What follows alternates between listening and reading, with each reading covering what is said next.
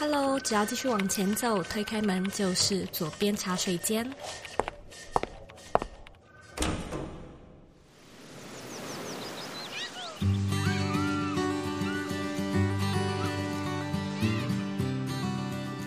你现在在收听的是左边茶水间第两百二十四集。你有没有算过自己进职场大概多久了呢？这段时间呢，学到最宝贵的技能，成长最多的地方在哪里呢？你觉得这几年职涯的生活总体来说是充实而且充满正面能量的，还是呢不断吸光你的热情，越做越郁卒呢？今天呢，我们邀请到畅销书作家还有职涯规划顾问蔡佑玲 Danny 来到茶水间，和你聊聊那些职场必学的交战手册。在我们悄悄进入二零二三的同时呢，你可能也开始思考和规划明年的计划。那我们今天这一集呢，或许就可以从直牙面为你带来启发，让你思考看看要如何为未来的自己铺路。讲到明年的规划呢，我们当然就必须要带到我们现在呢即将要上线的直播工作坊活动。为了庆祝我的设计思考课 Dream to Go 满五岁，我们今年呢特别举办了两场工作坊，与你分享呢我是怎么样用设计思考来规划出一套达成率高达八成的新年计划，带你呢去抓出你在计划规划上面的一些设计盲点，教你呢怎么去厘清你的动机跟驱动力，并且呢用工作坊现场实做的方式，教你怎么聪明的规划目标。那我们这一次的工作访时间呢，分别会是十一月一号和十一月十二号，只有两场。如果呢，在新的一年你想要学习一些设计思考的概念，然后把它套用在你的人生规划上面，邀请你呢回到我们这一集的原文，或者呢直接在网址上输入 z o u i k 点 c o 斜线 dream to go，它的拼法呢是 d r e a m t o g o a l。输入网址呢，你就可以看到更详细的工作坊介绍。那在我们今天这一集的节目中呢，我们除了会跟你分享来宾 Danny 的新书之外呢，我觉得他真的就是更从职场的这个角度出发，去和你探讨一些很困难的议题，例如说，为什么工作了好几年，薪水一直不涨，升迁一直不顺利？如果想要从月薪转为年薪，为什么又一直遇到一些困难？或者是说呢，你薪水想要提高，可是又不想要去承担一些高风险、高压力、高难度的工作，以及最后，如果说呢，你对于长远的规划一直没有想法，对于未来，总是感到很迷惘的话呢，其实今天呢，这一些内容都是我们在聊的主题。那我相信呢，讲到这边，可能呢就已经戳中你心中酸酸的那一块。所以这一集啊，我跟你拍胸脯保证，它是真的很精彩，很有料。尤其如果说你是在职涯上面特别迷惘的话，更是需要听完。那假设呢，你想要看我们今天的节目文字稿，你可以直接在网址上输入。Z o u y k 点 c o 斜线升迁不顺利，准备好了吗？让我们一起来欢迎今天的来宾蔡佑玲 Danny。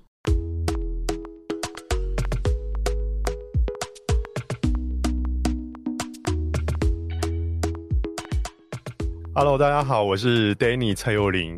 看到之前有几个前辈或者是很优秀的作家都有上你的节目，我想说哇，谢谢，这通告终于轮到我了，我一定要好好的保持 最佳状态来跟你聊聊天，这样。哦天哪，你太客气了！我那个时候在幕后，我们原本在谈这个新书的时候，跟出版社我就有跟 Danny 老师做一个出访。我们那时候就想说，有没有机会也顺便做成一个有点像是直播，就是直接在画面上面跟我们的听众互动。然后出版社的窗口就跟我们说：“哦，当然可以，因为 Danny 老师长得很帅。”所以我们就想说：“好，那太好了，把握这次的机会。今天算是我第一次就是看到作者本人的样貌，我也觉得非常的荣幸。”真的蛮帅的，没有没有没有，不敢当不敢当。我觉得很多人都问我说：“哇，三十就定位，每走一步都珍贵。”跟我第一本书的风格跟呃写作的方式有点不一样。那我觉得这本书我可以比较用可爱的方式去形容它，它就是说当代青年的急救圣经。什么意思？它里面的讲的东西，其实就是它是非常实物的，嗯、全部这四十几篇的实物的故事，都是我亲自、亲身、亲眼、亲耳，全部的作品的精华都在这本书里面。然后我觉得要献给就是你离开学校的校门口开始的二十几岁出头，到你的四十岁前，重点就是后三十这个。当代青年们，你们在读的时候，你会觉得说，哎、欸，它跟过去你在碰的像职场书或者是交战手册有点不太一样的地方是，它多了温度，跟你如何破解这个关卡的实物经验。所以三十就定位，每走一步都珍贵，我觉得是蛮适合当代青年来阅读的，而且读起来非常的好读，不会太艰涩的文字。嗯，我完全同意，而且其实。我可以跟听众分享一下，就是当我看完之后，我心里有一种感觉是，真希望早知道。哦，我算是说蛮早就开始创业的啦，不过我也蛮早就有进入职场的经验。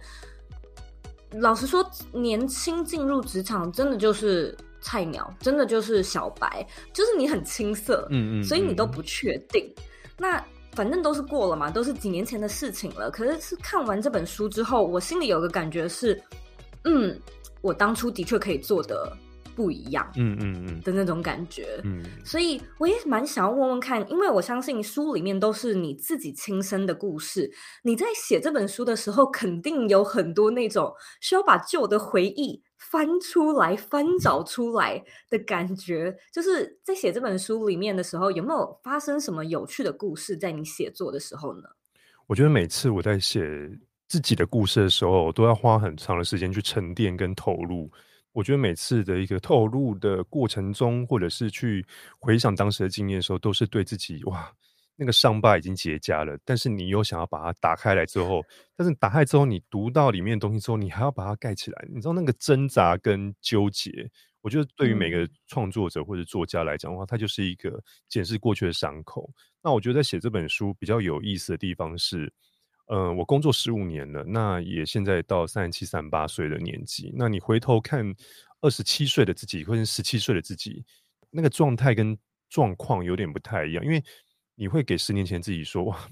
真的，如果我在十年前有读到三十七岁这个作者的书的话，我觉得看起来应该会少走点冤枉路，或者是我就很不喜欢的同事可能会避开他的雷。那我对付换老板或者跟老板相处，嗯、或者是说不同的产业的话，我应该如何去避免？所以我会觉得说，在写这本书最大的震撼，但是。”你应该要诚实面对自己的过去。那写的过程中，我觉得很有趣的地方是，每一个章节跟每一个状态，不管是在传统企业也好，家族事业，或者是外商公司去工作，或者是不一样的文化类别的工作内容也讲好了。我觉得每一次在检视自己的过去的时候，我会发现到，好像在上演《如懿传》跟《甄嬛传》那宫廷剧。所以你知道吗？当我写完这本书的时候，我就觉得说，这个是我一个很重要的实物的回忆录。那这个回忆录比较可爱的说法是，嗯、里面的东西都是亲身经验的。你每次读一篇的时候，你就知道、嗯、哦，原来当时我也遇到同样的状况。原来现在读起来，我懂得你在讲什么。嗯、那有些人还没遇到的时候，他看到这本书的时候，会觉得，哎，原来三十岁前，我觉得我身为当代青年的现在，我应该如何去做克服、避免，把这个冤枉路绕过去，不要只求对决。嗯，你在书里面讲到一个，我觉得。听众听了应该会很有感的说法是一步错，后面真的就步步错。我觉得这句话讲的真的是很贴中人心，也非常的好。那就像是你可能有提到说，薪水其实可能不会提高，或者是升迁不顺利，其实都是有迹可循的。我也想要请你就是分享一下过去这一段，算是说自己的故事，而且你怎么会发现说，哦，我现在是可以推导到。可能我几个月前或者是一年前什么样的时候，可能没有表现好，然后让我现在可能要做其他的转换，不是那么的顺利。我举个例子好了，嗯，我今年三十七嘛，那我记得我在四五年前的时候，在三十出头的时候，有遇到一个很大状况，就是。我当时的身份是帮人家做推荐人的工作，比如说那时候我在某个饭店上班的时候，那因为当时的饭店的头衔也蛮大的，那很多朋友就说：“哎，Danny 或 Danny 哥，你可不可以帮我当我的推荐人？在 Rubin Track 的时候，你可以帮我讲一些好听的话，让新东家在背景调查的时候可以更顺利一点，让我更快可以拿到这个 offer 这样子。那我发现到有一件事情是，嗯、我有一个朋友，他是一个 engineer，他是工程师，然后他非常优秀，在台湾的前五大 IT 产业上班。那听起来头衔没有毛病，就很大。嗯，他那时候的工作是一个月的薪酬是拿七万块，嗯，算是蛮高的，算是还可以中上的分数这样子。那有一天他跟我讲说，哇。Danny，你现在在饭店业工作，然后头衔也蛮漂亮的，那你可不可以当我的那个推荐人？我说 OK 啊，因为你我认识他的状况是他表现也蛮好的，在为人相处也蛮舒服的，我帮他推荐这没什么问题。嗯、后来推荐的时候，他就去的新东家写了我的名字，写了名字的过程中呢，他想要拿到一个年薪是两百一十万含税的工作。那你要想，从七万块到年薪两百一，这个过程中跳是跳十倍。跳很大，但是他觉得他能力跟状态跟他现在的年纪刚刚好，可以拿到这个东西是不成问题的。后来，嗯，他面试的过程中，然后新东家的 HR 跟他未来的直属主管在 interview 他的时候，哎，没有问题，真的没有问题。那我觉得也很开心啊，因为感觉好像胜券在握了嘛。嗯、我朋友感觉要上了，那也可以沾沾他的喜气，蛮好的。后来在临门一脚的时候，他被 fire 掉了，他没有拿到这个 offer。那我那时候就黑人问号，百思不得其解，就说：“哎、欸，你怎么会没有拿到呢？你不就已经差最后的一脚步了吗？只要我推荐人打勾，嗯、我认同，或者说他跟我沟通之中没有毛病的话，基本上就上了。原因是因为那个新东家是有打给你的吗？有电话的过程中，然后确认了两次，就说：哎、欸，那个某某某他的状态好不好啊？那你跟他关系是什么啊？你知道他工作上的表现怎么样啊？那他。”曾经有换过几份工作，你知道吗？我就照实与故这样子。后来发现到，我这个朋友在年轻的时候做错一件事情。他在二十七八岁的时候，跟他的直属主管敲拍桌子。这件事情他们是怎么调查到的？我那时候觉得哇，这个实在太不可思议，太离奇了。你都已经经历过五六年过后的现在了，嗯、你怎么会翻到这个曾经的黑历史呢？那因为你知道吗？大公司的 HR 他不是走一个人，他好多人都可以帮你打电话去调查你曾经的前两份工作、前三份工作。那你要知道，工程师的圈子其实很小，只要打听到某家工程师的 HR 就说：“哎，那个某某某，他第二份工作是在你们这边，然后第三份他就一一的去找，就找到他的那一份工作的时候，没想到当年的 HR 还在。”那个姐姐还在，那个 HR 的老姐姐还在。她说：“哎呀，我知道那个小伙子当年就是怎么样，然后跟他直属主管什么冲起来这样，然后他还说什么世界很小，绝对不会遇到怎么样怎么样的。后来你知道，五年后、六年后的今天，他要从月薪转年薪的时候转不过去。”所以这个故事告诉我们说，有因必有果，就是说你不要以为你过了将近五六年之后，你曾经的黑历史不会出来，你也别以为说 哦，感觉换工作好像你换你的，我换我的，我做我的路。其实后来发现到，当你在同个产业在求职，或者是要月转年、低转高的时候，问题就来了。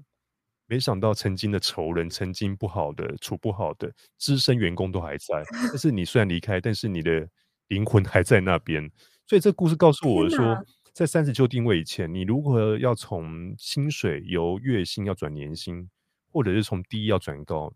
真的是在同一个圈子里面，你必须要好好的爱惜自己的羽毛，不然你在背景调查的时候，有可能会被人家起底你曾经的黑历史。这样子，这是真实的故事啊！我也是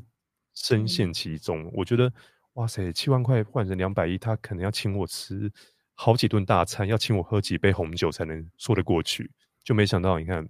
破掉了，差最后临门一脚。可是这个真的是现在讲起来好严肃哦，嗯、就是翻出过去的业障，但当然都不会说就是故意要发生。嗯、呃，例如说拍桌子这件事情，我相信可能是我们也不知道事情的全貌，嗯嗯、那可能也跟个人的情绪管理有关。可是我们难免都在职场上面会做出一些犯错、愚蠢的事情。怎么办呢？所以我觉得，我常常在跟很多当代年轻人，尤其是你刚离开离开学校去求职三十岁以前，这黄金的六年到八年的时候，我觉得难免还是会有点什么血气方刚啊，嗯、或者是呃年轻不懂事啊，有点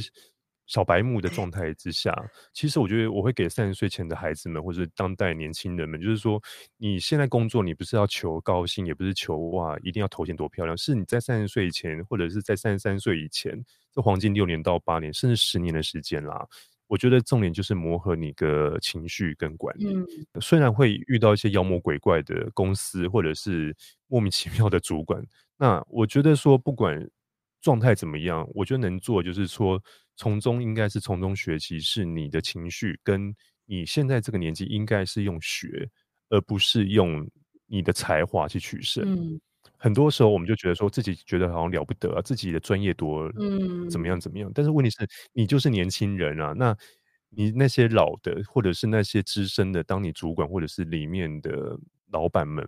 你现在去为了情绪这件事情去处理当年的东西，那。以后的果就有 可能，到时候你可能很难来收拾这件事情，对啊。呃，我觉得包含我也是啦，可能过去我也有很多做一些小白目的作为，但或许我们真的都要知道，世界真的很小，嗯，所以我相信很多年轻人他可能会在现在的职场里面会觉得说啊，我就我不喜欢啊，所以我就换工作啊，就是他没有去想到说这些东西，他或许会被呃留下一些痕迹。或者是未来可能蛮有困难，就找其他工作的时候，所以我觉得这个心态跟这个认知是要有的。嗯嗯、那或许你在职场上面的各种决定啊、考量都会更加三思熟虑一点。没错。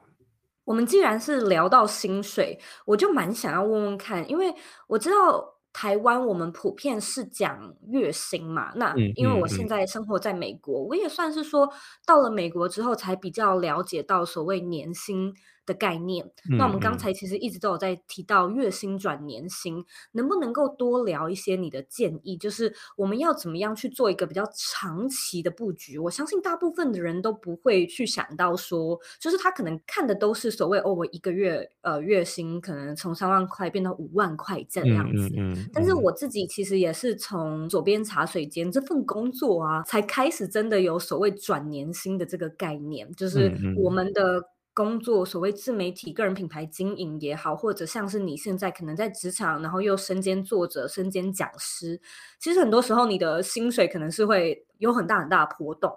到最后就是看月薪。我自己是觉得好像不太准确，也没什么意思。好像后来是看年薪是比较平均的，嗯，所以我也想要听听看你自己的这个月薪转年薪的概念，跟我们怎么样去布局。我觉得我会给很多后三十或者是当代年轻人，尤其是从二十二、二十三岁离开学校，然后到四十岁前，那我一直在鼓吹一件事情，就是说，我觉得在黄金十年，尤其从二十三到三十三，差不多三三三四的时候，你就可以准备做一个很大的转大人或者是脱皮的状态。所谓脱皮，就是说，你可能过去你的经验值或者是你的能量。你说三十岁就来看，我觉得太难了。我觉得要给当代一些年轻人到三十三到三十五都不为过，因为才完整的十年嘛，这样子。嗯。那所谓的月转年或者是低转高，我觉得有四个方向可以跟大家分享。第一个就是说，你要从你年轻的时候开始处心积虑看这件事情。你的薪水，我常会跟大家说，哎，比如说我像我想要问的就是说，哎，像肉影。你今年假设你很年轻，你二十三岁、二十四岁，我会很可爱的方式说，你未来想要干嘛？你未来终点站想要做到什么？嗯。那很多女孩子好了，会说哦，我想要当自己服饰店的老板娘，我想开一家咖啡厅，嗯，我想要当一个自媒体，怎么样的？我觉得这都是一个你现在讲，但是没有人会责怪你，也没有人会觉得很好笑，因为。年轻嘛，那我觉得说，从一路上的这黄金十年，嗯、尤其到三十三岁到三十五岁左右，你必须了解到说，其实你到了这十年转变，你会变得很多彩，你会变得好像有点成就，但是好像也没有这么成熟，嗯、卡上卡下的，有点高不成低不就。你要做的第一件事情是，嗯、你现在的工作如果要换。低薪转高薪，或者月转年化。首先，你现在工作可不可以用所谓的 KPI 的方式去测量你的价值？举个例子来说，有很多做行政的，比如说像做会计的、做 finance 的，或者是说做比较内勤的工作好了。但是你很你很羡慕那些做业务，不用进来打卡上班，薪水又是哦好几万块，是你的两倍到三倍。嗯，这时候你没办法，因为你的产值你没有办法被量化，但是业务的产值可以被量化。所以第一个重点是你的职称跟你的工作内容可不可以被老板来量化？如果量化的话，可以进行下一步。第二个，嗯，如果说你的一份工作真的是从年轻做到老，很日本精神、匠人精神那种，哇，我要做到老，做到退休，那你要小心一点。你还年轻，如果一份工作真的待了将近超过三年以上都没有换工作的话，当你有一天突然哪根筋被挑到要换工作的时候，你的新东家有可能会问你一个问题：哎，你的履历表好单薄哦，嗯，你的履历表好不漂亮哦，怎么在这个产业做这么久？那你可能说哦，我觉得我代表忠诚啊，我爱公司啊，我爱这个企业的文化。但是问题是，新东家哪要听你之后这种很奇怪的语言呢？你今天来换工作，相对就是说你要要求更好的职位、更好的 payment 嘛？那你现在怎么会用这样的方式？所以对啊，你不是很忠诚吗？对啊，对啊，对啊，对啊，你你不是很忠诚，你不是很效劳吗？所以这件事情也会让很多年轻人遇到 bug，就是说薪水跳不上去，嗯、因为你的履历表太单薄、太无聊了。嗯，啊，第三个是我觉得是普遍现在很多年轻人最常犯的错误，就是做一行怨一行。比如说他现在的工作不管再怎么好，他还是会怨。他这个工作的配不管再给他五万、十万、二十万一个月，他还是会在哀怨跟抱怨。但是有的时候有一些人，他就现在的年轻的市场状态就是说摊平，我就烂，我就废，我就怎么样。如果你还想要换高薪，就是薪水要变高的话，你要想一想。你是不是可以承担高风险、高压力、高难度的三高的工作内容？因为你不能说哦，我要一个月拿五万、拿八万、拿十万，但是我不能接，我下班就是六点过后就不接老板电话了。这时候老板说：“那我为什么要给你高薪啊？”你连抗压能力，或者说你带个 team，你组织一个能力或怎么样？我说哦，没有啊，因为我觉得下班就是下班。但是你要想，你今天如果你的薪水是这么高的话，你要相对要付出的代价跟偿还，就是得要去做这件事情。嗯，第四个我觉得是比较天灾型的状态，你有没有办法换月转年薪的状态？就是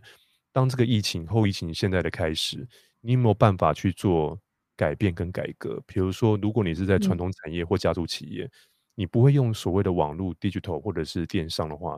你可不可以接受这个挑战？因为像很多产业来讲，他们只会开店，他们不会做虚拟世界的买卖跟交易，那你就等着被淘汰掉吧。嗯、但是有些人他说：“哦，我已经工作这么多年了，我为什么要换呃数位的产业？或者说，呃，我不会用电脑啊，那为什么我一定要学做电脑的工作？”那如果你还存疑的这种概念跟态度的话，你有可能会被这一波潮流推走。综合上面这四个状态，就是说，第一个，你必须要去厘清一下真实外面的状况是怎么样，然后认清现实，你到底适不适合拿高薪跟年薪。第三个，你要看一下，就是刚刚我讲的四个例子里面，你有哪个例子是落掉的？你没有办法改变吗？嗯、你的履历表是不是当时就有问题了？或者说你认为的忠诚？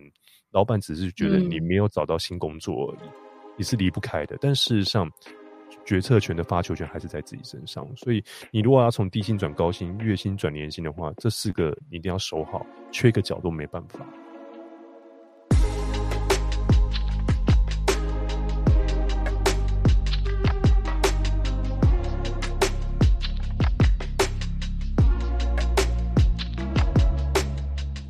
噔噔，我们著名的人生设计思考课 Dream to Go 即将要上线了。那 Dream to Go 呢，是一套利用 Design Thinking Principle 来设计的线上课程，主要呢会 focus 在人生规划与目标执行，帮助学生呢从心态面还有价值观面去抽丝剥茧，建构出呢属于自己的核心价值，并且规划出适合自己的短中长期未来目标，还有适合的执行策略。那我们今年呢也会在二零零二二的十一月一号，还有十一月十二号，分别呢举办两场线上工作坊。带你呢一起去制定出达成率高达八十 percent 的新年新计划，为你的二零二三做准备。那在这个九十分钟的线上工作坊中呢，你将可以去认识我们在设计新年新希望的时候常犯的四个错误，怎么去厘清自己的目标动机还有驱动力。工作坊中呢，也会带你实际做目标规划，还有行动清单，并且呢讲解其中设计思考的概念跟架构。所以如果说那你对这套免费的工作坊感兴趣，请你呢直接在网址上输入 z o e y k 点 c o 斜线 dream to go，它的拼法呢是 d r e a m t o g o a l。输入网址呢，你就可以进到我们的报名页面去看工作坊的详细介绍，并且呢选择其中一个场次来做报名。那这个活动的机会呢非常的难得，也是只有每年年底限定的一个特别活动，记得及早报名抢位，我们就活动中见喽。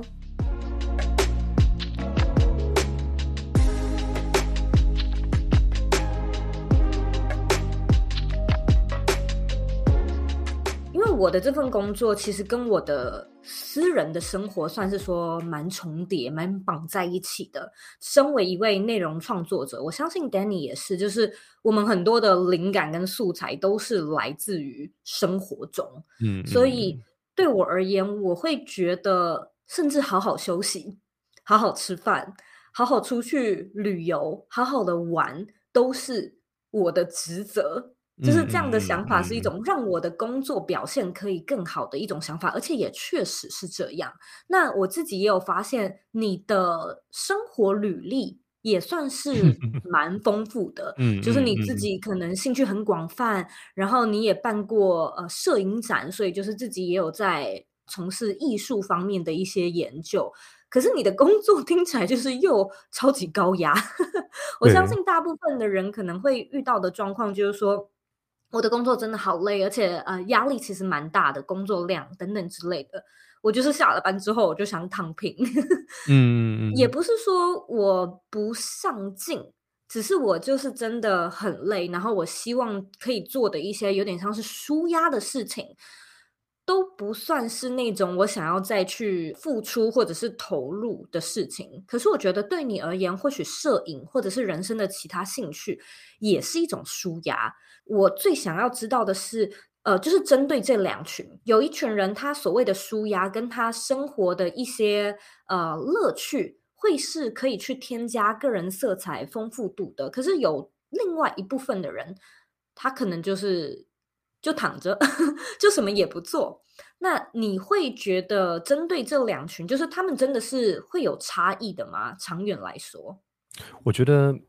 我拿我自己当例子比较实在一点，就是我以前是不折不扣的工作狂，嗯、我超级热爱工作，嗯、然后我的工作永远都是跟着老板或者是核心主管旁边的一个很重要的组长或者是重要的灵魂人物。你知道，我当时在快三十岁以前，我就是我记得我工作到去医院打点滴，还在写 PPT 的方案跟行销企划都在写。因为我是学设计的，但是因为中间的状态之下，我变成行销企划，甚至到最后的做品牌、做公关这样子。那你要知道，在做这类的，比如说内容创作者，或者是很烧脑的工作，我们脑袋啊，已经已经装到很多的创业的时候，但是你很累，身体的累你可以用睡觉去处理，但是脑子的累跟心理的累，你是灵魂受伤的累，你知道吗？真的是这样子。然后我那时候就觉得，嗯。我那时候一个月薪水啊、哦，就这样子差不多。我后来有一天，当我躺在医院那一刹那，我才知道说我太用力了。那时候还没有一个一句话叫做什么“你太努力、过度努力”或者这种的形容自己的状态。但我那时候觉得说，好像上一辈的原生家庭告诉我们，或者原生长辈告诉我们说，年轻人就是要多拼多耐，然后把苦当那个当茶水喝这件事情。但我后来实际想想说，不对啊。我的人生只有一个而已，我的人生不是只有工作啊。嗯，我还有自己的理想要去做，我有自己的梦想要去完成。所以那时候我后来豁然开朗，有一天是躺在医院那一刹那，我都没有去完成我自己想要的动作。那时候我开始人生的反思，而且才认真的想到一件事情是：我做每件事情都是帮我老板完成他的梦想，不是完成我自己的梦想。是，所以。我那时候想，OK，那如果这样状态的话，我是不是要更生活一点，更有人情味一点，不会只会在工作上而已。后来我就开始把我以前没有看的东西，或者是没有追的电影，或者是说哦，重返健身房，重返以前的地方，嗯、去找到心要静下来。果真，当我开始运动，该我开始流汗的那种感觉，开始重视把注目焦点放在其他的地方的时候，我觉得我的我的卡关跟我的灵感都慢慢回来。而且，当我开始倒掉一些我认为的认为的时候，嗯、我觉得你的心是开心的，嗯，而且你的能量是很多贵人跟很多能量是一直一直告诉你的时候，当你如果工作做太满的时候，老板都会认为说这就是 Danny 你应该做的。但问题是，我的人生还是要我自己做啊，老板不会让你大富大贵啊。但是问题是，你可以让自己大富大贵。嗯、所以我觉得说，从中开始，我觉得刚刚讲的。你可以身体很累，你可以睡个觉起来，但是问题是，这不是解决方法的方法。但我觉得工作努力工作，除了相对要拿到报酬之外，对等报酬之外，其实工作就是要支撑生活嘛，因为你有钱要开销，你有经济要去支撑，所以我觉得生活的品质才是你努力工作的依靠跟依据。不然你这么努力工作干嘛？你赚那么多钱要干嘛？那除了要缴缴信用卡的卡费或者贷款之外，那剩下的东西就是比的是生活啊。所以你不会生活，那就不要来谈工作。那你不会工作，那你也不知道工作目的是什么。那你今天瞎忙跟穷忙，那只是说你这么辛苦，其实刚好而已啊。因为你分不清楚后面的目的性是什么。其实我觉得 Danny，你算是说蛮早，就是你可能对工作有热情，对职场有热情，所以你可能蛮早就开始，嗯，知道自己的目标要什么，然后也蛮早就开始规划自己的职涯发展。可是我相信，蛮多年轻人他可能就是他从来没想过，那有的时候可能坐下来静下心的想，也没有办法获得答案，就是说，对啊，那我到底？我想要什么？就我在追求的东西。我觉得这个世代，我之前好像看到一篇文章，就是在说我们这个世代就是比较不痛不痒，可能爸妈那也有房子，就也不缺钱，所以你也不用背房贷，你就是没有一个特别需要去完成什么事情的理由。对很多东西或许都很感兴趣，或者对很多事情好像都没什么特别的感觉，所以并没有一个。要去设计自己长远职涯规划的想法，或者是就算有的话，也不太有方向。所以我也蛮想要聊聊看这一点的。我相信你可能作为讲师跟很多年轻人演讲，也许也有发现这样的问题。当你遇到可能有。同学来问你说：“哎，对啊，其实我真的是不知道我未来想要做什么，我也没有说过得不开心，只是我就是没有一个远大宏大的目标。那我要怎么样去规划我自己的未来的职涯呢？”我觉得很多很多年轻人啦，差不多在三十岁以前的，最常会问我一个问题：说，老师，你觉得我以后要做什么？然后我就是就是很很直接、很可爱的看着你，然后弄出那种。小猫小 狗的那一种泪眼汪汪的方法，希望你给他一个光明灯这样子。然后我就说，当你在问我的时候，我还想要问你说，我反问他嘛，那你喜欢做什么？嗯，然后这时候他可能会说，哦，我以后希望想当老师。那我说，如果你想当老师的话，你是不是要开始往老师那个方向走？然后他们说，哎，对呀，要开始走，但是我不知道怎么 做。就是，其实我觉得当代年轻人他们会遇到一个，他们嘴巴会说。他们脑子也知道答案是什么，嗯、状态就是说，我可能现在我太懒惰了，我没有办法去突破。那、啊、第二就是说，其实我觉得好像你说我缺钱吗？好像也不太缺。嗯、你说我需要大富大贵人生吗？好像也不太需要。重点就是他们现在得不到所谓的工作上的成就感，嗯、因为很多人都帮他弄好了、啊，他的模板跟套组都全部都被人家规划好，所以他找不到方向。但他们在询问我说未来工作要怎么找的时候，其实我会发现到说，当你如果现在还没有方向的时候，你就先把学校你最后毕业前的技能，起码那是你擅长跟不会害怕的，你先往那条路去走。嗯、走完之后呢，或者是经历过一年到三年的摧残，你会发现到原来，比如说我是学电子电机或资讯的，你可能永远看的是电路板，但是有一天当你在做电路板的时候，你发现到原来比电路板更有趣的地方是写东西，并非是修东西。你会从中在找到一些很不一样的乐趣跟成就的时候，嗯、这就是你现在要准备发挥你的第二技能跟第三技能的时候。所以我觉得说，常会遇到说不知道做什么，其实与其问我。你未来要做什么？是你现在跟你接下来三年到五年，你到底想要得到什么？嗯，想做什么跟想得到什么，这是不一样的事情。我一直在鼓励说，在现在后疫情时代的现在，你的一份工作可能就是你非常擅长，但不用烧脑筋，但是你做起来很有成就感，有一定会有一份到两份。但我现在更鼓励是说，从一份到两份之外的工作，你还有什么本事？可以让你从兴趣转技能，从技能让才华兑现，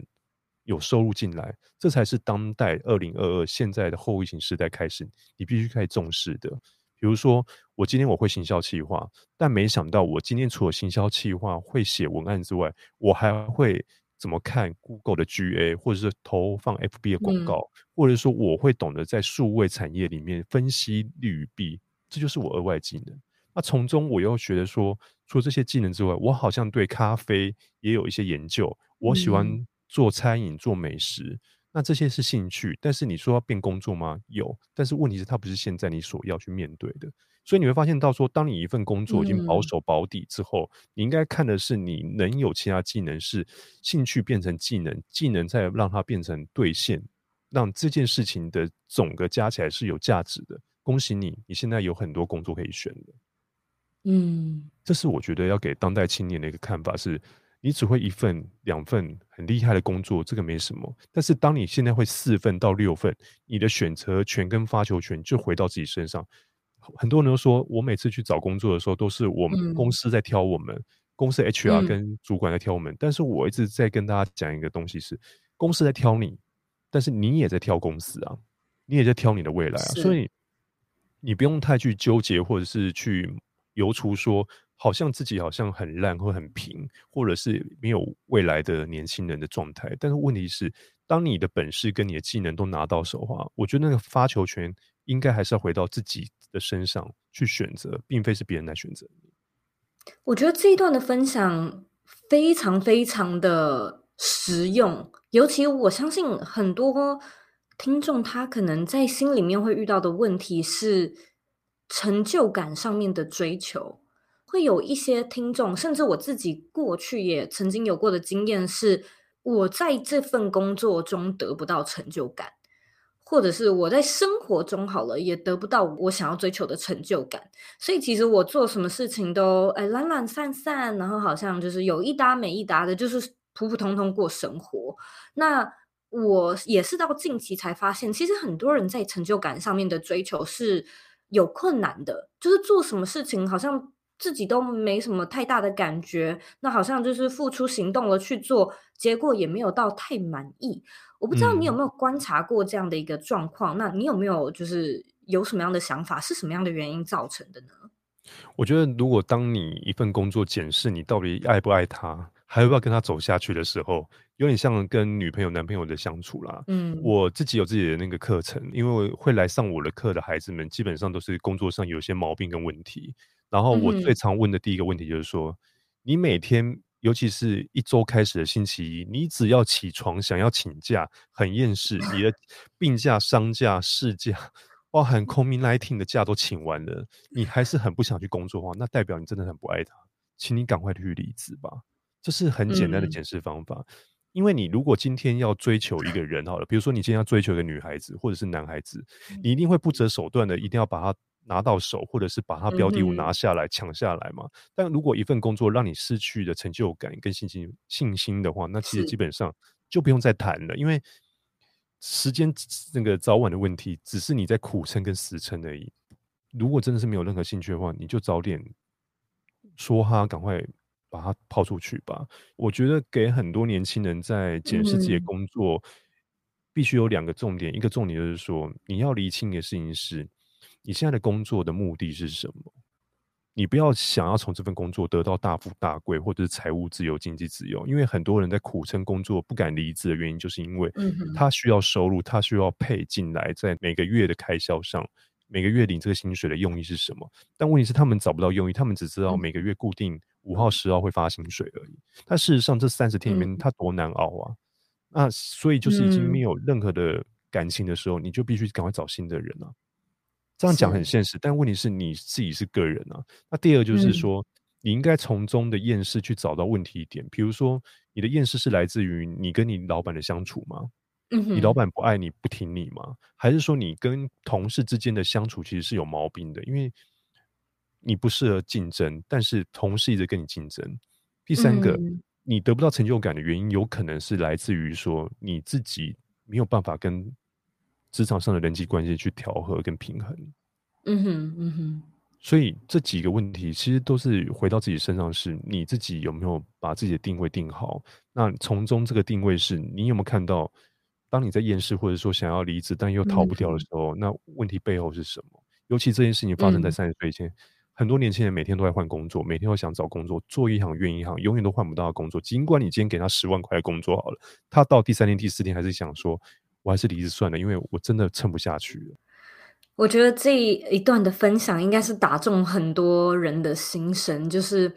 嗯，我相信蛮多听众可能也会觉得啊，但是我有学贷啊，然后我是需要这份薪水的，所以每一个月就是等着那个五号跟十号发行。可是换个角度想，就是你其他的三十天、二十九天都是那么痛苦的，怎么想都觉得不太值得。没有你想象中的那么划算，就是生活上面虽然是需要有盘缠，但过得开心也很重要，而且就是把生活过得开心，然后在工作里面找到成就感，其实相对来说，它都是会回流回来到你的工作表现还有职场发展上面的。今天这么精彩的访谈，应该可以让听众就是感受到这本书三十就定位，每走一步都珍贵。也是一本非常精彩的书，所以呢，今天非常感谢我们的来宾 Danny 做这么精彩的分享。那现在呢，我要来问你最后一个问题，我想要聊聊看你的理想生活是什么呢？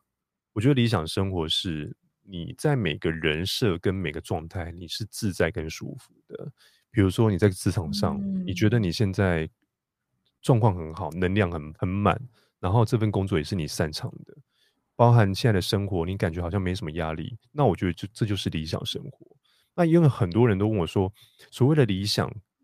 跟梦想这两个想到底有什么不一样的地方？因为很多人在讲理想，嗯、相对一定会对照就是梦想。所以我觉得理想、梦想跟目标这件事情，嗯、我反倒是要给当代年轻人是，应该是定下你的目标。嗯，那梦想这件事情，其实这世界上没有梦想，你都办得到，那这个就不是梦想了，因为你都完成了。嗯，我就在后疫情，现在的年轻人可能过得比较辛苦，但是我更认为是你必须要比较实物、比较现实一点，理清真相去看待你现在到底是哪里不太对劲，嗯、或者是你应该如何去调整所谓的梦想、理想。那你现在的生活是不是你想要的状态？这样子。嗯，我觉得这段话。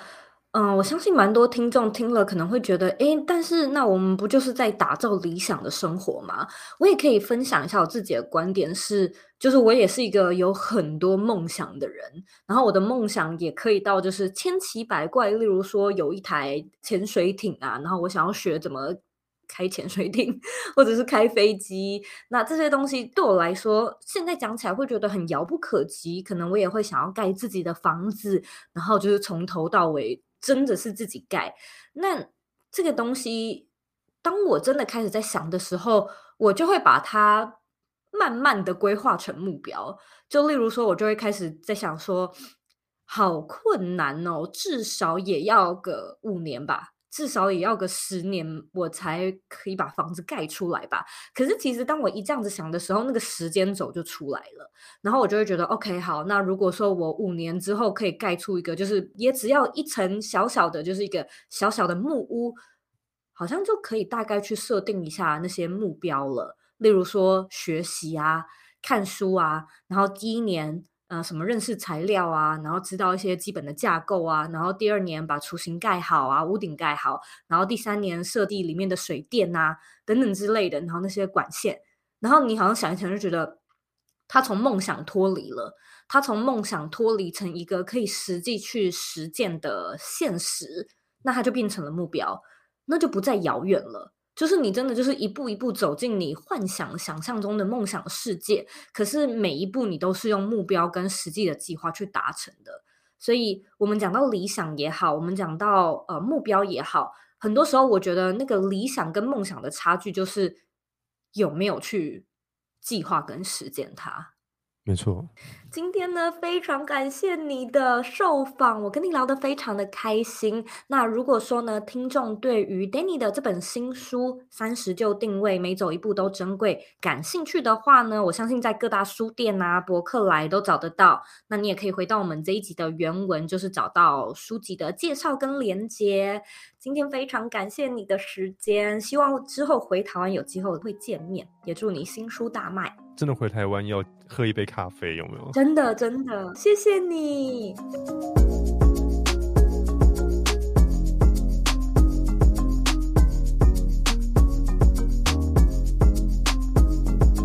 今天的重点整理一。很多时候呢，我们的薪水一直不提高，升迁一直不顺利，很有可能呢是跟我们过去的一些业障有关。那当然，年轻的时候不懂事，血气方刚，难免呢会做错一些事情，或者是搞一些乌龙。但是呢，Danny 提到，在三十岁前的这个黄金六到八年，你在工作上面呢，真的不要一昧的追求头衔跟高薪。因为呢，你的未来还很长，很多时候呢是要为了三十四十的后半段做准备。这段时间呢，你最需要学习的事情呢是待人处事、磨合情绪、学习呢与人打交道，并且累积人脉和磨练自己的专业。原因是呢。三十岁过后啊，如果技能都起来，待人处事讨喜，人脉又优渥的话，其实你要赚高薪跟赚头衔呢，当然都是更加的容易。可是，如果说这些事情呢，在你过了三四十岁之后都没有累积起来，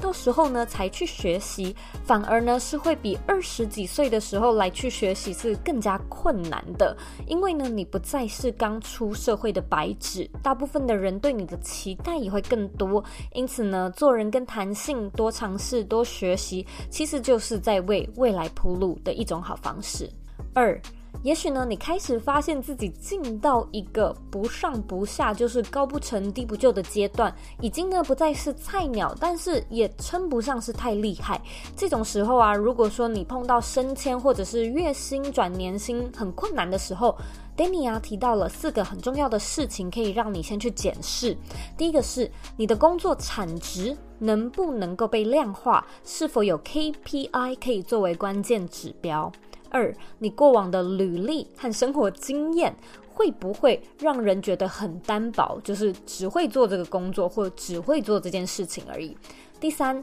你在想要拥有高薪的前提之下，是否呢也愿意接受承担一些高风险、高压力和高难度的工作呢？最后一件事情是你是否是一个可以去接受新科技且愿意学习新技术、有弹性而且也愿意变革的人呢？从以上四点一一去检视，通常啊能够更快速而且更精准地找到你在升迁或者是加薪上面卡关的原因。三，Danny 提到，现在年轻人遇到最大的问题呢，就是对于未来规划真的不急迫，没有一定要赚大钱的压力，对于拥有什么令人称羡的头衔，好像也没有到太在乎，因而呢会一直呈现懒懒散散的状态，想要摆烂。那 Danny 表示呢，这个问题的源头是出在于我们在工作跟生活上面都没有获得成就感。很多事情呢都是太过方便了，也都规划得好好的，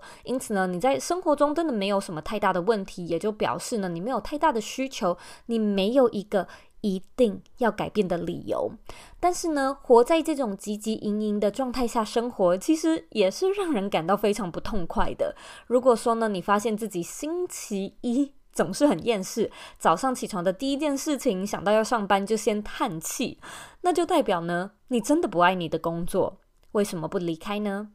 想要离职又逃不掉，背后的原因是什么？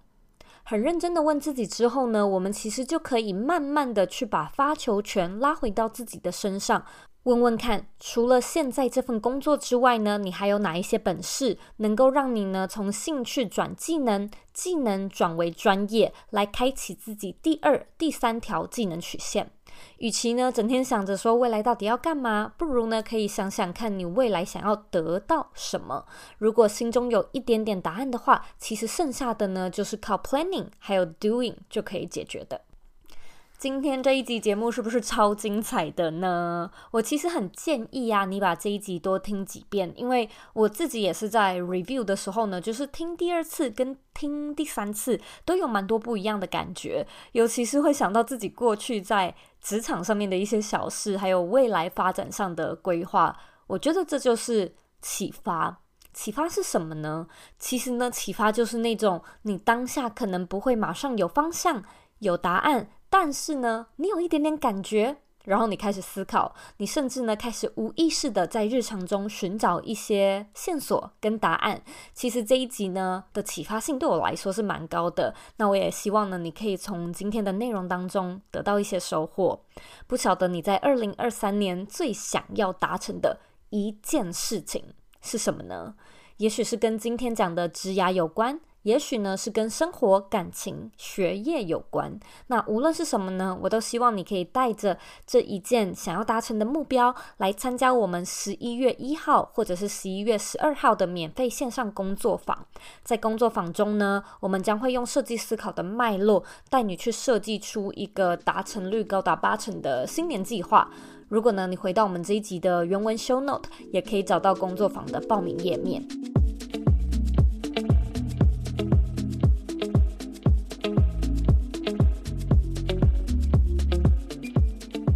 那现在呢，我要来阅读我们今天的听众留言。今天的听众 ID 叫做 Ico 一零一，他在二零二零的九月十七号留说：每天上班通车聆听左边茶水间已是我的早晨习惯。Zoe 的节目内容对我很有帮助，扩展了知识和学到了技巧。谢谢 Zoe。也非常谢谢 Ico 的留言。如果说呢，你听完我们今天这一集的节目，觉得呢有带给你一些收获或者是一些启发的话呢，我希望你可以帮我像 Ico 一样到 Apple Podcast 上面打星评分，还有留言。那在留言的时候呢，我希望你可以告诉我你现在正在收听的是哪一集，或者是告诉我来宾的名字，这样呢对我来说的帮助会非常的大。别忘了订阅这集的节目，并且呢把这个节目分享给身边你认为会有需要的人，或者你认为很重要的人。如果说呢，你有任何想要听的主题，或者希望我邀请的来宾，你呢也可以在我的 IG 限动上面找到一个精选动态，叫做许愿池，可以在上面留言告诉我你的想法，还有你对未来的期待。假设呢，你还有任何其他的问题，都可以回到我的网站或者是 Instagram 上面找我。我的网站网址呢和 IG 的账号一样是 zoeyk 点 co，可以截图这一集的节目，然后分享到你的 IG 限动上面，tag 我还有 tag Danny，让我们知道。你听完这一集节目之后有什么样的想法？最后的最后呢，我知道你是非常忙碌的，我也知道呢，你可以选择去做很多很多其他的事情，但是呢，你却选择来收听我们这一集的节目，而且还听到最后，我是真的真的非常的感谢你。现在呢，我也想要花一点时间跟你说，你是你人生的负责人，你有权利，也有能力。去过你真正热爱的人生。我们下次见喽。